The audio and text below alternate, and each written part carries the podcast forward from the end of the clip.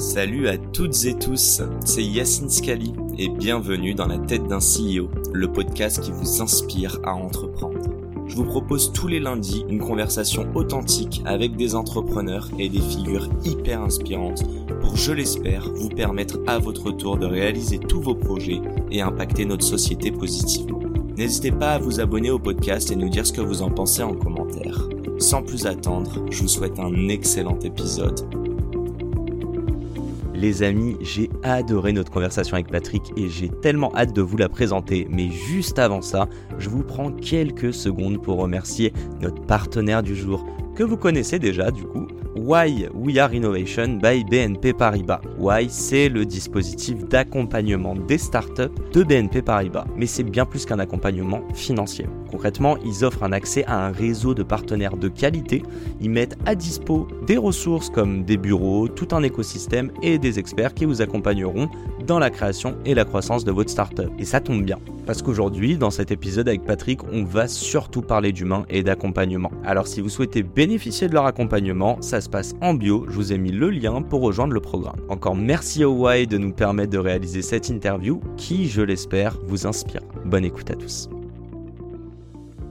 J'aimerais savoir, tout entrepreneur a plein de projets, tu nous en as parlé. Est-ce qu'il y a un projet, toi, euh, que tu aurais voulu lancer qui a jamais vu le jour?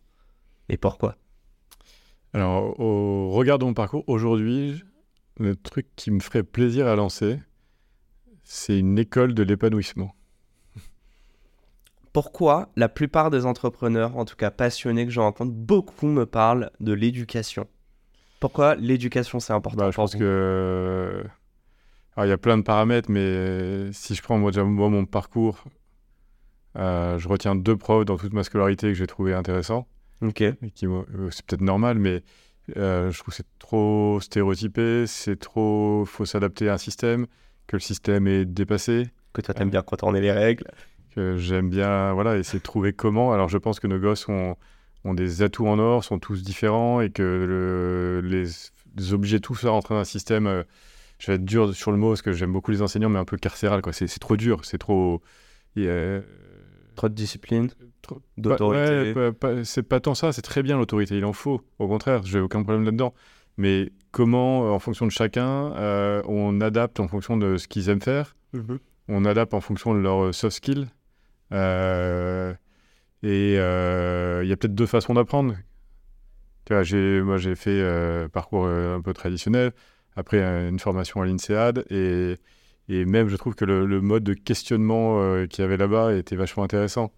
Euh, c'est pas forcément de prendre des notes du matin au soir. C'est un mindset que, des, que des méthodes. Quoi. Et, je citerai mon voisin qui est un monsieur qui a 97 ans, euh, qui est parti de zéro, ses parents ne savaient pas parler français et compagnie. Et quand je discute avec ce monsieur que j'aime beaucoup, euh, il a trois enfants qui aujourd'hui sont un au MIT, l'autre à Harvard, l'autre ils ont tous fait HEC, X, ce truc, alors qu'ils viennent de nulle part. Euh, euh, et, il me dit, moi, dans l'éducation, je fais qu'une seule chose, c'est que je leur pose des questions. Okay. J'ai rien à enseigner. Et je trouve que ça mérite de se poser des questions. Donc, comment on peut faire un, espace de lieu où les jeunes peuvent s'épanouir, se, révéler, qu'on mesure par des KPI leur épanouissement euh, et qu'on leur laisse à chacun trouver un chemin un peu différent, qui n'est pas que prendre trois options de SVT ou de je ne sais quoi. Mais je... est-ce que ce qu'on te donne aujourd'hui à l'école te permet de, un, de t'épanouir, deux, de t'adapter au monde d'aujourd'hui? L'impression qu'il faut revoir quelque chose, quoi, et assez radicalement. Tu, euh, tu disais tout à l'heure, merci en tout cas pour cette réponse, tu disais tout à l'heure que euh, ouais, l'entrepreneuriat, c'est une flamme que tu avais déjà en toi, euh, tu disais, mm. même à partir de, très jeune, de mm. tes 10-12 ans. C'est quoi le. Mais tu t'es lancé plus tard. C'est quoi le conseil que toi, tu aurais aimé entendre Peut-être à tes, tu vois, 18-20 ans, on est vraiment dans la fleur de l'âge, on se pose toutes ces questions-là sur l'avenir, sur qui on est, sur nos personnalités, euh, et qu'est-ce qu'on pourrait faire de nos dix doigts. Donc ouais, le, conseil qui t'aurait fait, toi, aller dans l'entrepreneuriat plus tôt. Parce que maintenant, tu sais mm. que tu es entrepreneur et que c'est fait pour toi. Ouais, et après, tout le monde n'est pas fait pour aller là-dedans et tout, faire, ça que je... faire attention. Et, et, en fait, moi, je pense que ce qui m'a permis d'y aller, c'est que j'ai pas peur de l'échec, j'ai pas peur de me planter, j'ai pas peur de sauter dans le vide, je m'en fous. Je sais que. Voilà, je vais pas mourir, hein. donc euh, ça va bien se passer. Euh, donc, c'est pas tant celui-ci, parce que j'ai l'impression que ça, je l'avais déjà. Mais. Euh, peut-être un peu plus de quoi, avoir confiance en soi. C'est fond, ça va bien se passer quoi. Et en plus, Mm. ça se gagne avec la- l'action, la- l'expérience, la confiance en soi. Ouais, bien sûr, avec du recul, ça me paraît l'évidence, mais euh, moi j'ai voilà, aussi le fils d'un copain qui est en train d'entreprendre, qui a 23 ans. euh, euh, je pense qu'il il a des doutes, des questions et compagnie, mais l'énergie qu'il déploie, je, je l'encourage par plein de petits détails ou de questions à bomber le torse, à y aller. Il n'y a pas de raison, il peut y arriver, il va y arriver, il est en train d'y arriver. Donc il faut trouver des gens autour de soi qui nourrissent la confiance et qui te, dans tes moments de doute, d'inquiétude, de solitude, ben, sois, sois là. Ça peut être une épouse, ça peut être un copain, ça peut être un, un board member. Euh, voilà, il y a plein de profils différents. Et, des- des- et comme tout entrepreneur, tu as des dents. Hein. Tu as parlé de band member, mais on va pas y aller encore. C'est la perche, hein Eh oui, c'est l'affaire, mais je vais pas la saisir. Ce sera la dernière question. J'ai juste cette question juste avant, qu'on n'avait pas trop préparée, mais c'est en fait en la continuité aussi de, notre- de tout notre échange. Qu'est-ce qui t'impressionne dans notre nouvelle génération? Dans le prisme entrepreneurial ou dans euh, la- le, le cadre professionnel en général Peut-être l'ambition. Je trouve qu'on est. Mince, je me cale dedans là, mais je suis pas cette nouvelle génération. je trouve que la Gen Z est plus ambitieuse que peut-être euh, ceux qui sont dans les- nés dans les années 60-70. Ouais, il y a une volonté de. Alors, il y- a un rêve, une ambition, il y a un, un rêve de, euh, de faire du bien. Et, et c'est ce qui, voilà, c'est ce qui aussi permet de, de se lever le matin et d'y aller. Euh, donc, euh, le- cette dimension positive est vachement bien.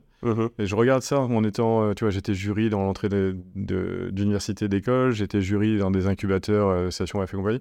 Et, et globalement, le nombre de projets qui ont, j'aime pas le mot impact, mais qui cherchent à faire du, bien, euh, À faire du bien, ouais. sont, sont, ch- sont très nombreux, premier point. Et associé à ça, c'est l'ambition, c'est qu'ils ils veulent pas faire euh, une petite crotte. Euh, ils ont des ambitions, des rêves pour essayer de faire un truc large. Et j'ai l'impression que l'écosystème français et européen, aujourd'hui, leur permet d'avoir une assise pour faire ça. Euh, qui c'était pas le cas il y a, je vais faire le vieux schnock encore, mais il y a, il y a 10-15 ans. Euh, il y a 10-15 ans, tu parlais des entrepreneurs, il y a personne qui te parlait d'aller dans plus d'un pays, quoi. Mais est-ce que tu trouves pas que l'ambition a été un peu matrixée par cette quête de la licorne et de la levée de fonds? Oui, bah, un peu, mais gardons le côté positif de cette dimension. Qui est la rentabilité aujourd'hui qui Bah, po- positif, c'est que si tu fais un truc qui est bien, va le scaler plus large. On a fait des entreprises françaises qui étaient bien, qui sont restées trop françaises. Euh, Aujourd'hui, il y a de l'argent, il y a des fondations, écosystèmes qui t'aident à aller euh, plus large. Euh, jeunes sont mieux formés. tu vois, parce que dans, globalement, toutes les, pas mal d'universités, d'écoles, euh, tu as des, programmes d'entrepreneuriat, des incubateurs, des trucs. Donc, ça rentre dans le quotidien plus tôt. Donc, euh, oui, on est mieux armé pour, euh, pour créer. Et je pense que le, monde de demain a besoin de, créer des choses nouvelles et, et j'ai l'impression qu'on est globalement au rendez-vous là-dessus. quoi. Bon, bah, hâte en tout cas de voir euh, ce qui sort dans les prochains mois. Chers jeunes et étudiants, j'espère que vous écoutez bien les paroles de Patrick. Dernière question promis. Le board member. Vivant mort, fictif ou réel. Qu'est-ce que ce serait si tu avais l'opportunité d'en choisir un ou une? Euh, en fait, j'aimerais bien avoir quelqu'un de. Alors là, on est en train de s'équiper de trois board members pour euh, 3, 2, 1. Euh, en fait, c'est une approche un peu rationnelle. Si là, je pars en vrille un peu plus loin dans ta question, je pense que le- ce que je cherche dans ce genre de profil, c'est quelqu'un qui serait radicalement différent, qui viendrait d'un univers euh, radicalement différent. Non pas pour apporter un, euh, comment on fait plus de leads, de trucs, tu vois, Mhm. c'est pas, on n'est on est, on est pas là, mais qui a un angle de vue euh, euh, opposé, euh, peut-être un artiste. Euh, Moi, j'allais deviner, j'allais dire un philosophe. Mais bon, peut-être un artiste aussi. euh, philosophe, ça je me nourris autrement là-dessus. Ok. Euh, mais quelqu'un qui a un artiste qui a réussi à scaler au niveau mondial, tu vois, euh, ou large, mais qui ne donne pas d'ambition, justement, qu'on se retrouve sur des, des, des volontés de faire des choses belles et grandes, euh, mais qui dans d'autres industries a, a eu cette dynamique où il s'intéresserait sur notre secteur et, à- et que nous, on s'intéresserait aussi à son secteur pour apprendre de choses différentes. Parce que si on reste entre nous et qu'on est trop consanguin, c'est c'est assez euh, Mhm. limitant. Donc, think out of the box. T'en as un en tête ou pas? Ouais. Ça peut mêler aussi avec un, un art que t'apprécies. Non, mais je vais revenir sur un truc, mais moi, c'est des personnalités en fait qui me plaisent. Je fais un truc con, mais je reviens là-dessus sur celui que je t'ai cité il y a pas longtemps. Mais euh, tu vois, des, des mecs comme Goldman qui ont réussi dans, dans un monde stéréotypé des médias, sans s'exposer, en se mettant en retrait, euh, en étant euh, peut-être le, le mec le plus écouté ou le plus préféré des Français aujourd'hui, mais en ayant pris de nouveau les contre-pieds du secteur.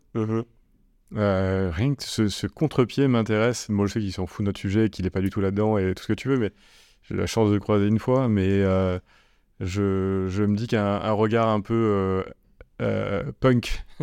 Ok. Euh, Être là où on t'attend pas ou faire des choses. Ouais, il- pas mais surtout, il trace sa route. Tu vois, aujourd'hui, là, il s'expose pas, il est en dehors, alors qu'il pourrait être partout, il pourrait faire les top 5, quoi, les, les hits de- des quatre coins du monde, de, de, en tout cas de, de beaucoup.